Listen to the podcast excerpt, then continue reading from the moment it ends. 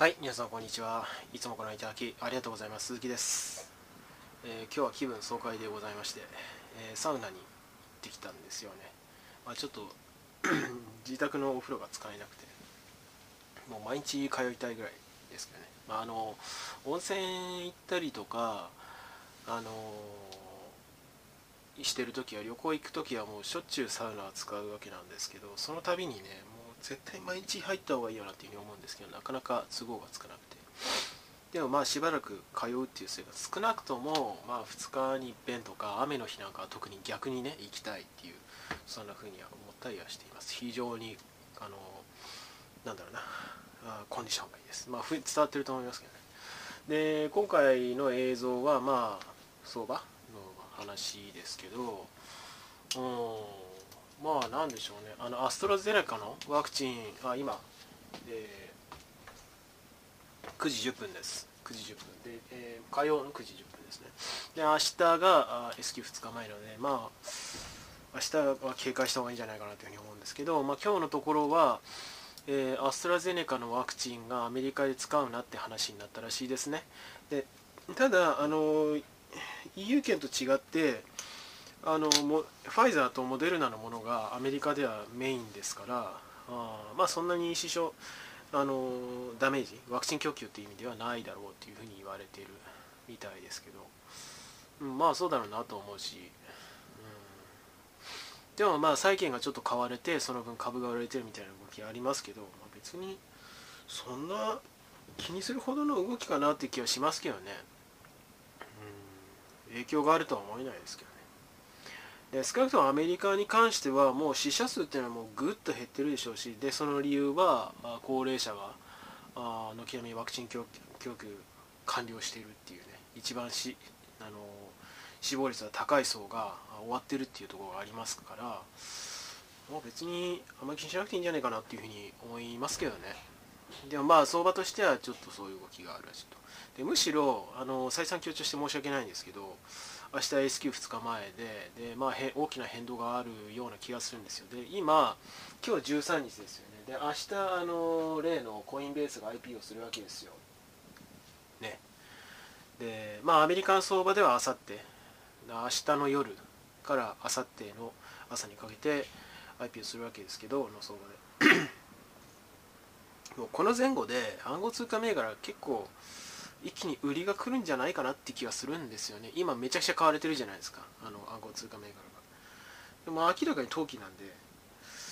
まあポジションを取りすぎだと思うしまあそのいつ逃げるかっていうチキンレースをね今展あの絶賛展開中だと思うのででまあちょうどよく S q とかぶってるからまあ多分その前後で一気にドカーンと下げるっていういつもの展開で月末までずっと下がるみたいな。感じになるんじゃないかなっていうふうに思ってるんですけどね。だから今その上上が軍が上がっていてその棒を持ってる人はまあ焼かれる可能性僕はかなり高いんじゃないかなというふうに思いますよね。だって別にコインベースが上場したところで暗号通貨の価値が上がるわけじゃないし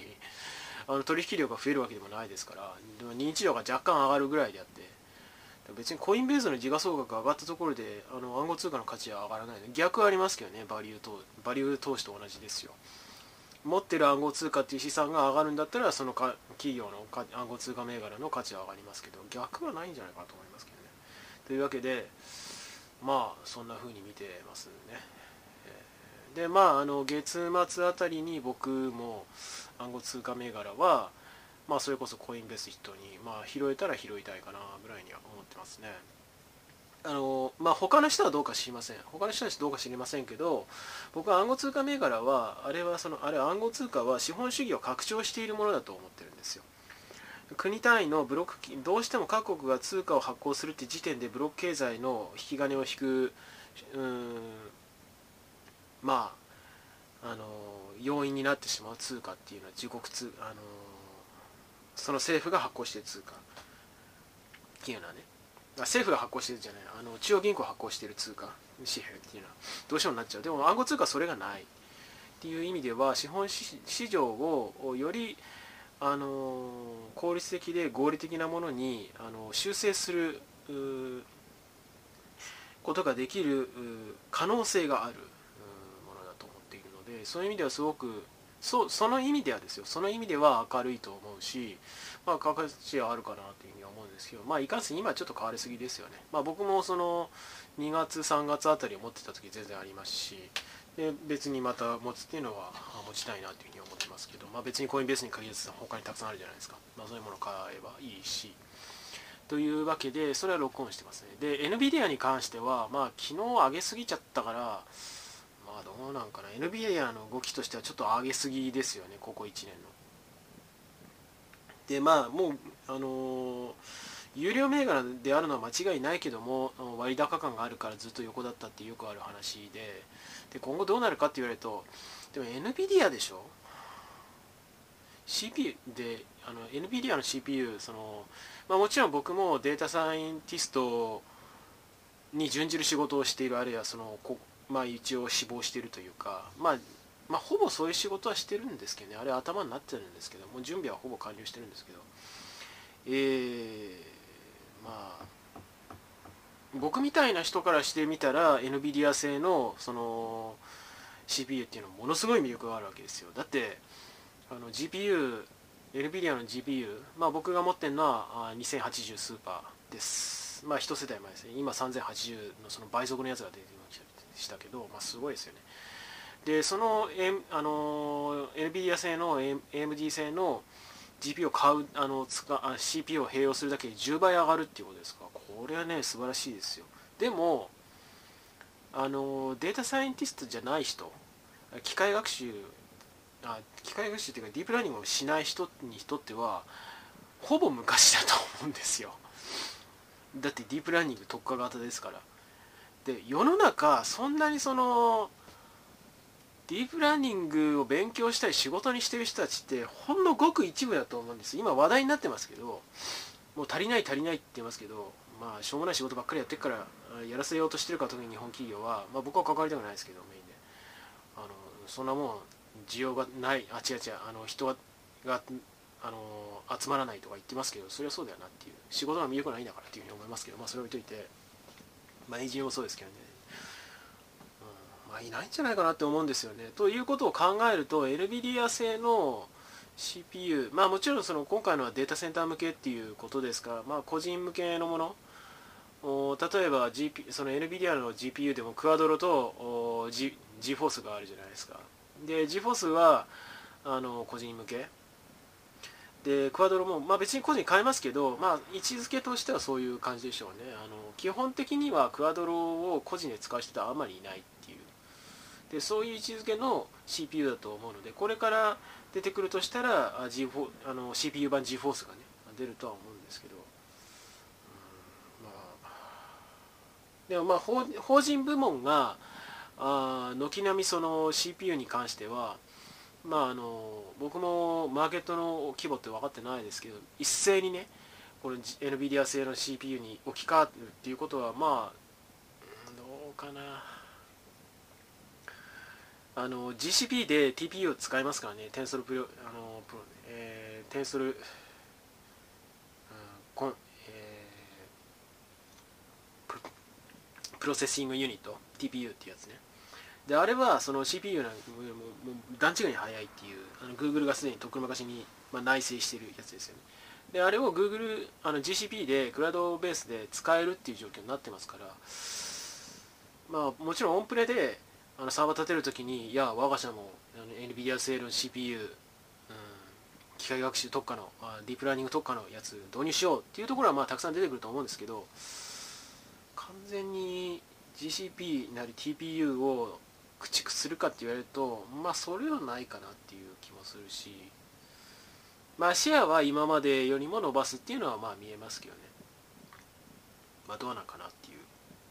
どこまでぐんぐん上がるのかな。でそのとなるとシェアの奪い合いになるので Google の株価が下がらないとおかしいっていうそういう関係になってきますね。まあその要因に関してはですね、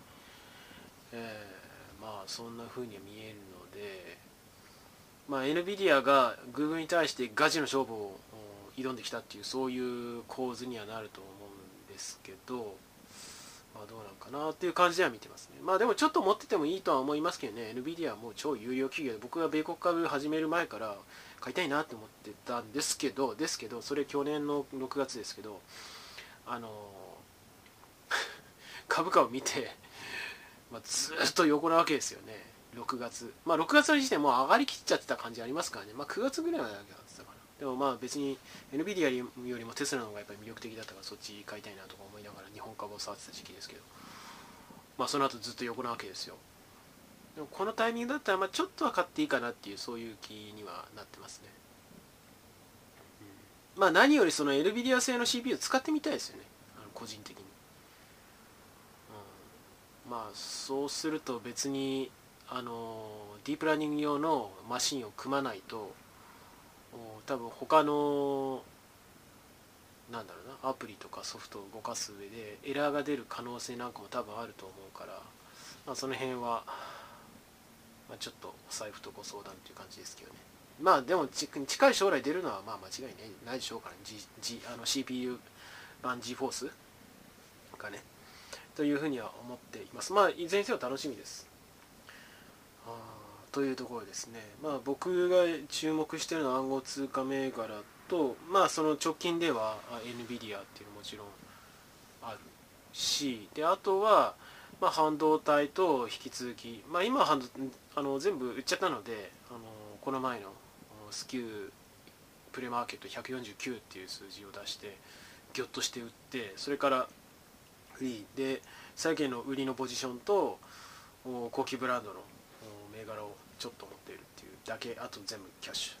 ュなんですけど、うん、まあそんな感じですね、まあ、半導体と、えー、あと何あフィンテックですね、えー、が気になる。で暗号通貨も気になる。まあ、そういうわけで僕にとっては金融株と暗号通貨株とフィンテックって全部なんか統合されてる感じなんですよね。役回りが違うだけ。あのちょうど EV の EV 自体を作ってるのとあの電気スタンドを作っあ